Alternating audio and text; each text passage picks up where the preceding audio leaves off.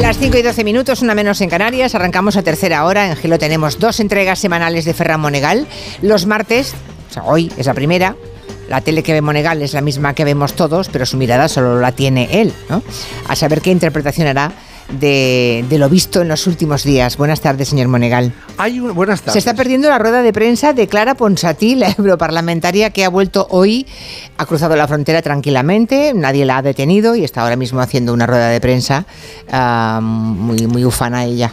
Quizá hay preocupación. Se lo está, ¿no? ¿Dónde?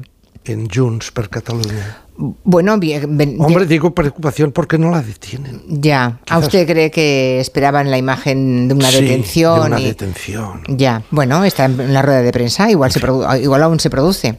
O no, ya veremos. En todo Esperemos caso, que no la detengan y que viva libre. En todo caso, bueno, ella dice que la, la orden de detención es ilegal, acaba de decirlo en la rueda de prensa, que eso es una orden ilegal y que por desobediencia no se la puede detener. Bueno, pues eh, veremos qué veremos qué ocurre. En todo No. caso, viene a hacer campaña electoral, venir dos meses antes de las elecciones. Claro, tiene un claro, claro, objetivo electoral, claro, ¿verdad? claro. Hay que pensar a quién favorece y a quién perjudica. Entonces, cuando tenemos claro a quién mm, perjudica y a quién favorece, pues sabemos por qué ha venido justamente ahora Clara Ponsatí, claro. Si no la detienen, per- perjudica a Pedro Sánchez. Esto es evidente. Y si la detienen, ¿Y si la detienen a quién? A Junqueras. le perjudica. Claro. Ah, vale. A Esquerra Republicana. A Esquerra O sea, creen que esta- este, este cruzar la frontera y llegar a Cataluña ahora- es para molestar a Esquerra Republicana. Y de paso, si bueno, y pueden, sobre todo llegar gobierno. a ver, cuando una persona Bueno. eh, que está en busca resulta que y lo primero que hace es una gran rueda de prensa, Sí. es, es realmente eh, meditable. Pues sí, es elocuente, sí, Es elocuente. que haga una rueda de prensa. Bueno, en fin, cuénteme qué ha visto en la tele. Bueno, hay un tema que está caracoleando, que está haciendo mucho ruido, eh, por lo menos aquí en Cataluña, que, pero son personajes de ámbito estatal, que es, eh, ¿sabe usted, eh, Josep María Mainat y Tony Cruz? Ah, sí, que han denunciado a TV3. Han denunciado y a la productora Veranda, Sí, a ver, los que no seguís TV3, sepáis que eh, se está emitiendo ya la segunda temporada, es decir, ya se, empe- se empezó hace un año atrás, de un concurso musical. que es muy talent. parecido a, a Operación Triunfo. Es como OT, ¿no? Sí, o como Got Talent, o como Factor X, o como tantos. Bueno, eh, no- S- Y entonces, eh, Mainat y Cruz, que fueron creadores de OT. que fueron en el 2010, perdón, en el 2001, creadores de OT, para te- cuando tenían ellos la, la marca Jazz Music, luego Sí. la vendieron. Sí. Pero mientras ellos tenían Jazz Music, crearon OT y ahora les han dicho a los de TV3 y a los de Veranda, esta producción que hacéis que se llama Euforia es un plagio de, un plagio de Operación Triunfo. Hombre, le han contestado, yo creo que con muy buen criterio, eh, que una cosa es un género y otra cosa es un formato. Es decir, un género televisivo que se dedica a búsqueda de talentos musicales, prácticamente todos son iguales. Y le recuerdan, le recuerdan en TV3 y esta productora Veranda, le recuerdan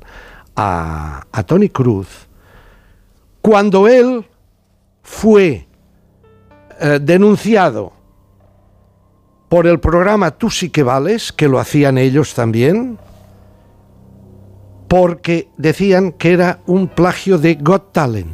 Ya.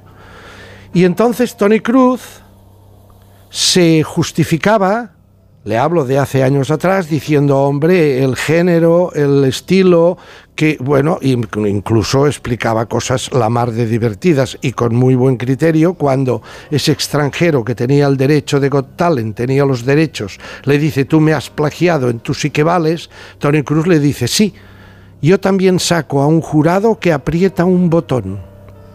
Dice, ¿tú crees, querido amigo, que los derechos intelectuales de un botón existen? Ya.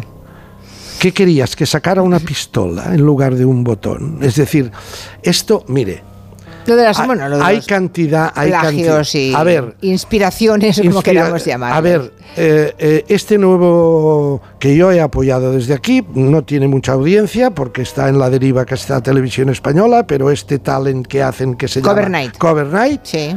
Eh, usted puede decir, oye, eso es una especie de la voz. de Antena 3. Bueno, no se giran, No, ven desde sí, principio. bueno, claro. Claro, y entonces hay las diferencias. El género es el mismo. Lo que, lo que cambia es el formato. Unos tienen unos sillones que parecen de coches de avión a reacción y otros tienen unos sillones que parecen sillitas. Unos aprietan un botón y otros tocan una campana. Y, y bueno, y esta es la diferencia. Eh, Hay cantidad de casos. Yo recuerdo uno muy divertido del programa tengo una pregunta para usted. ¿Lo recuerda? Televisión Española, año 2007. Lo conducían Lorenzo Milá y Ana Blanco.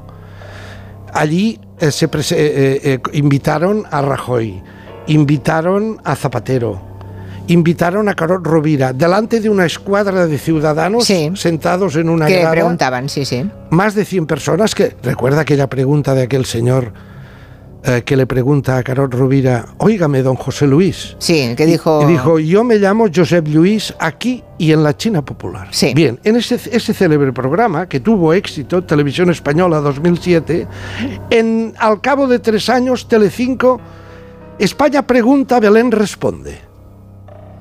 Hace la misma estructura, Sí. pero en lugar de estar eh, políticos estaba Belén, Belén Esteban. Televisión Española demandó a Telecinco. ¿Y pasó algo? Sí, en primera instancia los, jueves, los jueces compraron el tema, compraron la demanda y le hicieron retirar el programa a Telecinco, pero al cabo de un año y medio el Tribunal Supremo les dijo no, no, no, no, no.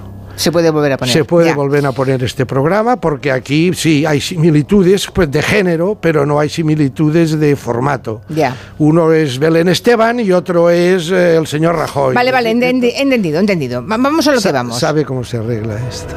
¿Cómo?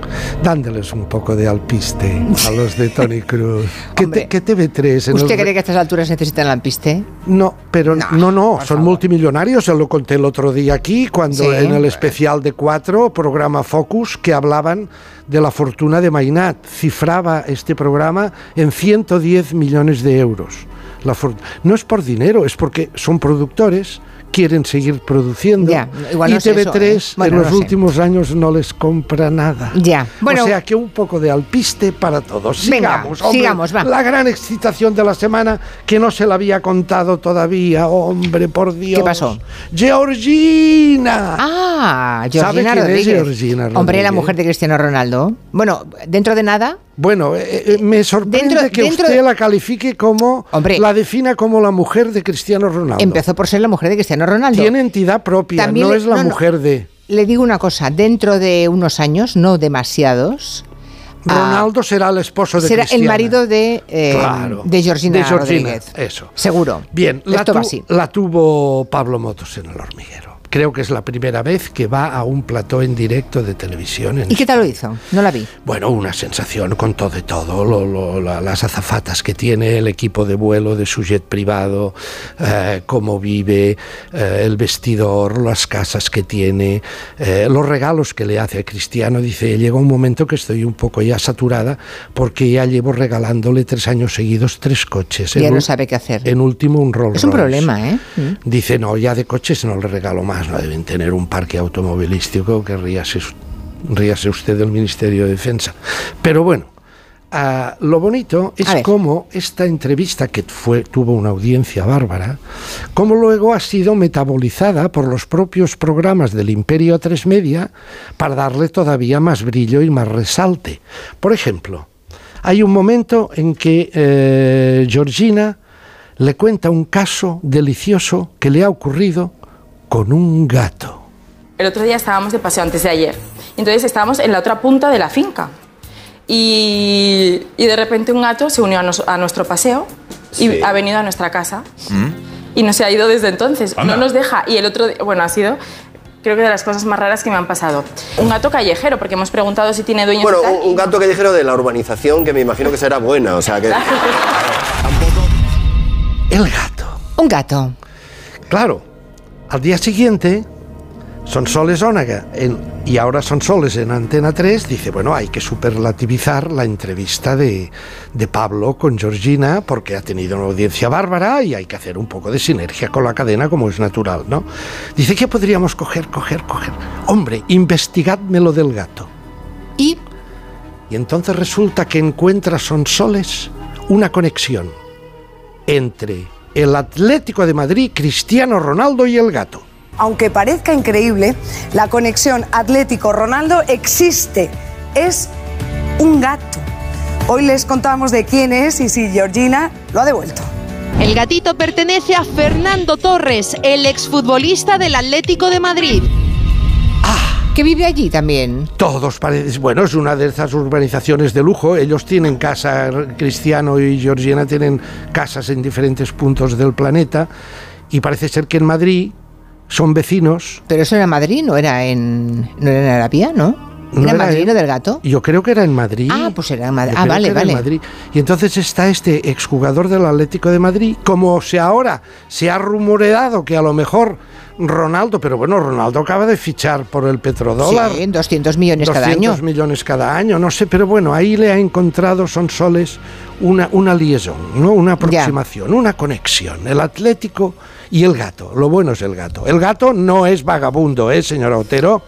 Es un gato que sabe lo que hace. ¿eh? Es un gato mm, bien. De buena urbanización. Es un gato, Es un gato bien. Es un gato bien. Los gatos bien, sí. Otro tema que ha gustado mucho a otro sector del Imperio Tres Media, el momento en que Georgina le cuenta su afición al chorizo a Pablo Motos. A. Pablo Motos dice, oye, cuando tú has venido aquí antes de entrar en plató y has visto el catering que te hemos preparado, has conocido inmediatamente el chorizo. Según has llegado, has visto el chorizo, no voy a repetir la marca, pero has visto el chorizo y dices, esto es un no sé qué. Sí, Porque pilotas. lo conozco perfectamente, sí. Lo conozco perfectamente. Nos contó que, que, bueno que en su avión no falta este chorizo. Vale. Es un chorizo muy particular, es un ibérico, un auténtico, español 100%. ¿No era chorizo barato? No, señora. Anda, Yo que pensaba que igual era chorizo barato. Vale, vale. Subyugado Sí. Iñaki López al día siguiente en Más vale tarde con el tema del chorizo, porque Iñaki López es muy de comer. Sí. Y además su esposa, Andrea, es maña.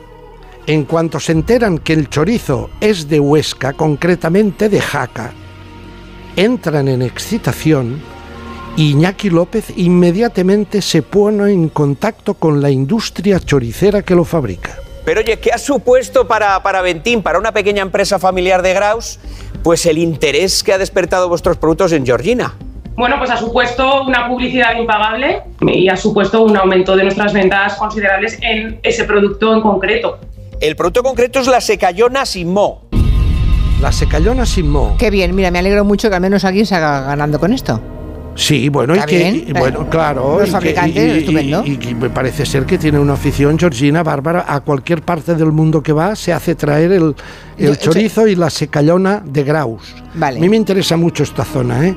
Zona de Huesca, zona de Jaca, importante. Buenos Aires, sí, sí. Buenos Aires, buenos, y- buenos jamones y bueno de todo, sí, sí. Y buena historia. Un día le contaré la historia de Quinto Sertorio. Vale, otro día me la cuenta, que hoy, hoy vamos un poco mal de tiempo. ¿Y ya, Ya está? sé- ya sé que no tiene, gusta. No, no, no tiene ninguna reflexión más sobre Georgina. Sí, hay un no, sobre Georgina no, pero tengo una Ah. reflexión de un momento Tierra Trágame televisivo. Hay un momento Tierra Trágame. Mire, el otro día, Genaro Castro, periodista de televisión española, tiene ahora un programa que se llama Plano General. Alguna vez he hablado de él, en la 2 de televisión española. Es un programa en donde hace una entrevista a un personaje, entrevista amable, suave, mm, amigable, y al final le hace preguntas de estas del cuestionario Proust, o- pero no del cuestionario, sino de que, a ver, te dice un nombre y tú di algo. Por ejemplo, Felipe González, pues mm, Sí, en la- maravilloso. sí, sí, sí. Eh, Pablo Iglesias, estupendo.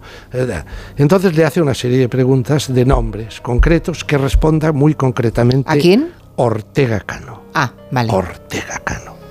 Entonces le pregunta por el Tito Amador. Ma- Ortega Cano, muy buena persona, muy bien, muy bien. La, la esposa de, de Amador, eh, eh, muy alegre, muy simpática. Y en un momento dado le pregunta, Felipe VI. Felipe VI. Felipe VI, pues, mm, es eh, el hijo de, de, su, de, de una persona estupenda ¿eh? y yo diría que los dos se parecen mucho, tanto el padre como el hijo. Tremendo. Bueno, me- me- pobre.